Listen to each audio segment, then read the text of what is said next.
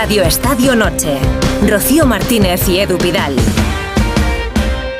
Pues Edu Pidal, esto, esto es un honor para mí. Es un honor eh, para Y una mí. inspiración para Una ti. inspiración. A mí que me acaban de decir hoy que tengo dorsal para el maratón de Chicago, que no sé en qué lío me he metido. Pues fíjate hoy, hablamos con el maratoniano más rápido de la historia de nuestro atletismo. 2.05.48 acaba de hacer en Valencia Tariku Novales. ¿Qué tal? Buenas noches, Raúl, chicos. Eh, sí, cuéntanos. la verdad es que este fin de semana en Valencia ha sido otra maratón impecable en muchos aspectos, en otros un poco mejorables, que, que luego también podremos preguntarle a, a Tariku. Pero ese 2.05.48 yo creo que marca un tiempazo para la historia de este país, para este atleta español de origen etíope, de 25 años, que lleva desde los 6 añitos en, en Galicia y que ha ido desarrollando una carrera que ha sido muy especial, así que me parece un gran protagonista para que nos cuente Está entre las noche 10 su sueño mejores marcas París. europeas, ¿no? Sí, sí, sí. Entre las 10 mejores. Tariku Novales, buenas noches. Hola, muy buenas noches. ¿Qué tal? Enhorabuena por la marca, lo primero. Joder, muchísimas gracias. ¿Ya ibas viendo, eh, con es- ibas con este objetivo, ibas viendo durante la carrera que era posible?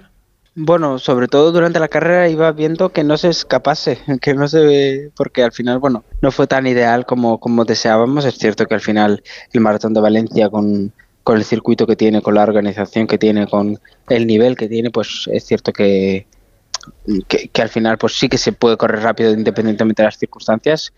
Pero, pero sí, mi pelea era de que no se escapase, al menos el récord de España, que era 2.6.25, pero, pero ya te digo, hasta la última recta de meta no sabía que iba a ser el primer español en bajar de las 2 horas 6 y que lo había conseguido, que era el objetivo más grande que tenía marcado. Y eso sin liebres. ¿Qué te pasó? Con, con liebres, pero con liebres que, que, bueno, tanto a la organización del Maratón de Valencia como, como a los atletas que estábamos en ese grupo, pues no, no, no, nos- no cumplieron con nuestras expectativas, ¿no? Y, con lo que estaba acordado y no sé, no se encontraban bien o no estaban en forma o qué, pero no.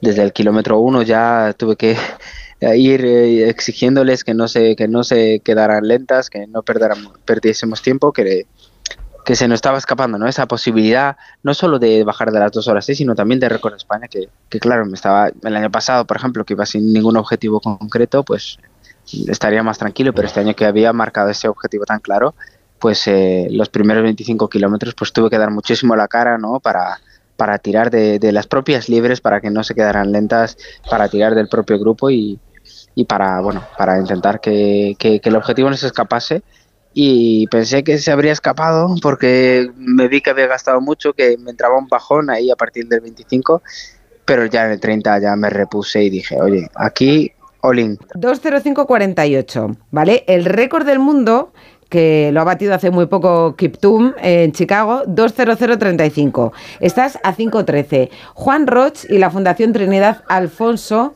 eh, ha prometido un millón de euros al que bata el récord del mundo en el Maratón de Valencia.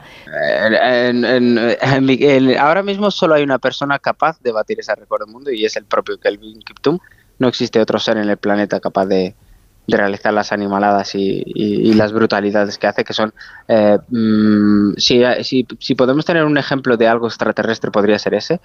Así que eh, esos cinco Kipchoge, minutos... ¿no? eh, no, no, Kipchoge eh, yo creo y, y- y y seguirá sorprendiendo y seguirá, eh, pues eso, haciendo unas maratones muy, muy grandes y, y unos resultados muy buenos, pero Kipchoge ya, ya, ya ha alcanzado su techo, ya ha alcanzado su, su límite. Eh, al final ha tenido una carrera eh, deportiva enorme, larguísima y, el mero hecho de que siga compitiendo en, tiempos de por debajo de dos horas tres minutos ya es una barbaridad que la verdad es que si no, si no estás en el mundo y si no controlas exactamente lo que supone correr a los ritmos que corre y con la edad que, que él tiene eh, eh, no, no, no valoras que y no entiendes que, que el mero hecho de que él siga ahí al pie de cañón ya es una, una barbaridad y que, y que eso simplemente le, le sigue marcando como el mejor maratonero de la historia. Entonces, eh, no, que, que Kipchoge yo creo que ya no, ya no tiene capacidad de bajar la Oye. barbaridad que ha hecho Calvin Kiptum. Eh, Tariku, tú empezaste en distancias de 3.000 y de 5.000. Eh, para todo el mundo la pandemia fue algo horroroso. En tu caso también fue un punto de inflexión importante. Eh, ¿Qué significó ese viaje a, a Etiopía y, y ese, ese cambio de, de distancia, sobre todo también eh, deportivamente? ¿no? Porque ¿cómo se hace para que un atleta pase de unas distancias menores a una distancia como el maratón? Bueno, en mi caso era muy sencillo, ¿eh? o aparentemente sencillo, me refiero. Desde mucho, desde muy atrás ya sabíamos que mi proyección iba a ser hacia el maratón, que mi debut en maratón iba a ser relativamente pronto eh, y que tenía unas cualidades para maratón muy buenas y muy necesarias para brillar al nivel que al menos actualmente estoy brillando y que parece que, voy a brillar a nivel incluso mayor. Eh, por el hecho de las facilidades que tiene uno de forma innata, las facilidades que yo tenía de bueno pues las largas distancias, ¿no? el control y el poco daño que me producían. Con lo cual, pues eh, a raíz de, de, esas conclusiones que íbamos sacando, mientras hacía distancias menores como 3.000, 5.000, 1.500 incluso, pues eh, con la pandemia que bueno que a muchos nos afectó psicológicamente mucho y que y que bueno y que era necesario en mi caso un cambio drástico y, digamos una nueva una nueva manera de hacer las, eh, las cosas y una manera nueva manera de hacer atletismo pues eh, con mis primeros viajes a Etiopía tanto a nivel personal como a nivel deportivo pues logré encontrar el camino y, la manera de, reengancharme nuevamente al atletismo que es el mi forma de vida, mi día a día, mi guía, que, en ese momento cuando lo perdí, pues en, el día a día y en mi vida también estaba perdido. Además de lo emocional, ¿es un buen entrenamiento en altura Etiopía o no? Bueno, es una barbaridad al final. Eh, la altitud mínima a la que yo entreno es 2.000 eh, metros allí y la máxima 3.100, con lo cual es eh, muchísimo. Yo que, bueno, por llevar tantos años fuera del país, pues mi adaptación es eh, la misma que cualquier que puede tener cualquier eh, persona de España, cualquier eh, europeo. Y entonces, pero a la vez también la, el beneficio es igual de, grande, porque al final, pues los etíopes, pues de vivir allí ya tienen una completa adaptación y el beneficio pues no es el mismo, es menor. Y sus capacidades de entrenar allí son mucho más altas que las mías. Y yo, bueno, pues eh, para que os hagáis una idea, pues eh, yo cuando voy allí y, voy empezando, mi, mi nivel es eh, intentar aguantar el ritmo de, del segundo grupo de las mujeres, que, que intentan hacer marcas de 2.24, 2.20, 2.21. Y, y, me cuesta, ¿eh? me cuesta las primeras semanas aguantar su ritmo de entrenamiento, luego poco a poco voy adaptándome y mi, y mi objetivo principal es uno, dos, tres entrenos de toda la preparación poder hacerlas con el grupo B de los chicos que pueden ser atletas de 2 horas 8, 2 horas 10, 2 horas 6, quizás alguno, pero los de 2 horas 6 suelen ir principalmente al grupo A. Para que veáis la diferencia ¿no? de, de, exigencia y de nivel que, tengo yo con respecto a ellos y que luego el beneficio pues es muchísimo mayor porque luego yo llego aquí y soy capaz de correr como fue en este caso en 2 horas 5. Me estoy cansando solo de escucharte, Tariku. Danos un segundo que respiremos y volvemos contigo. Em, hemos hablado mucho de ti, también Tariku, ¿no? Por tus declaraciones eh, que se han hecho casi virales, ¿no? Podríamos decir ahora eh, en las que te quejabas de, falta de ayudas de la Federación, pero luego te hemos visto esta semana también hablando con nuestros compañeros de jugones en la Sexta y parece que ya estáis limando, limando asperezas o aclarando diferencias. Cuéntanos cómo está ese asunto. Bueno, eh, como, como les pude explicar a tus compañeros de jugones, pues la verdad es que sí, los primeros contactos han sido muy satisfactorios. Eh, hemos quedado en tener una reunión la semana que viene y creo que se pueden sacar cosas muy, muy positivas. Estoy muy ilusionado por ello. Es cierto que en el momento en el que me, toca dar esas declaraciones no me las esperaba que me preguntasen sobre ello y, en caliente, pues bueno, uno es eh, muy contundente. También es cierto que eh, creo que pese a ser contundente, soy realmente realista, soy eh, respetuoso y soy fiel a la realidad y, suscribo cada una de, las palabras que, que, dije ¿no? en, ese, en ese momento. Porque bueno, en este caso no es solo mi caso, yo soy un simple ejemplo ¿no? de, de la situación que podría vivir un, maratoniano. Tu este situación era que, ahora mismo no tenías ninguna beca, pero la federación sí, pagaba a, tus entrenadores, ¿no? Y pagaba, y pagaba a tu médico, pero tú sí has tenido anteriormente becas de la federación. Tus entrenadores que son Juan del Campo y sí, sí, efectivamente. Yo, yo, estuve en, el, en, la residencia Joaquín Blume eh, pues unos seis años. Eh, mis entrenadores, pues sí, eh, están, son entrenadores contratados por la Real Federación Española de Atletismo y cuento también con acceso a, los servicios médicos de la, del, del CAR de Madrid, que probablemente sean de lo mejorcito que, que, podemos contar. Son unas personas maravillosas, unos profesionales enormes, pero a lo que yo me refería no son ayudas económicas como tal, o sea, no era lo que yo requería. Yo requería que como atleta que hace un año realizó una marca de 2 horas 7 con solo 24 años en la disciplina de maratón, que al final es una disciplina que tiene un recorrido larguísimo y que un atleta como yo, que lleva un recorrido muy, muy alto desde todas las categorías inferiores, que es capaz de realizar esa marca, pues significa que tiene una proyección muy alta en ese maratón y que realiza sobre todo lo más importante, marca mínima para participar en los Juegos Olímpicos de París.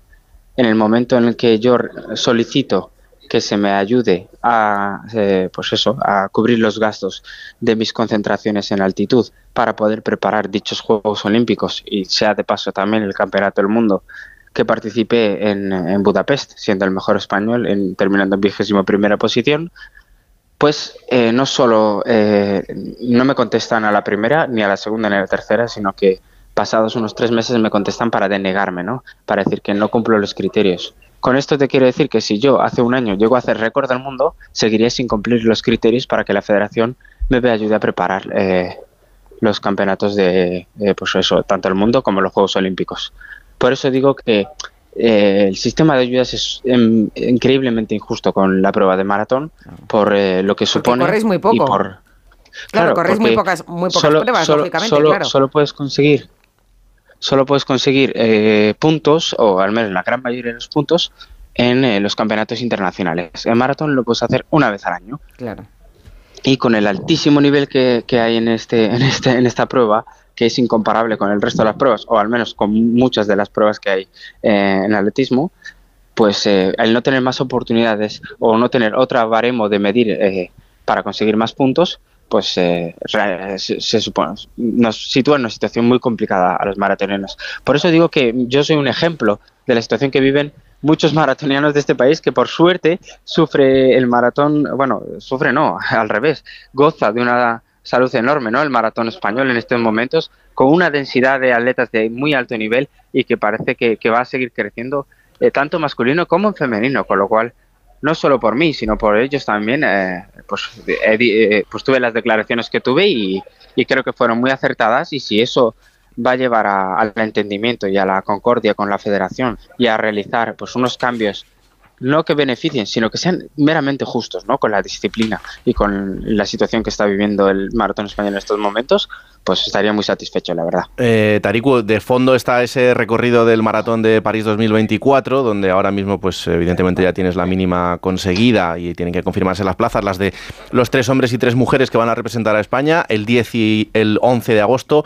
Es un recorrido eh, complicado, es un recorrido que va a pasar por lugares eh, muy emblemáticos de, la ciudad, que además también es un homenaje a la marcha de las mujeres de la Revolución Francesa del año 1789. Tiene muchas cosas ese recorrido, pero en lo meramente deportivo, eh, ¿en qué es en lo que más énfasis estáis poniendo en la preparación?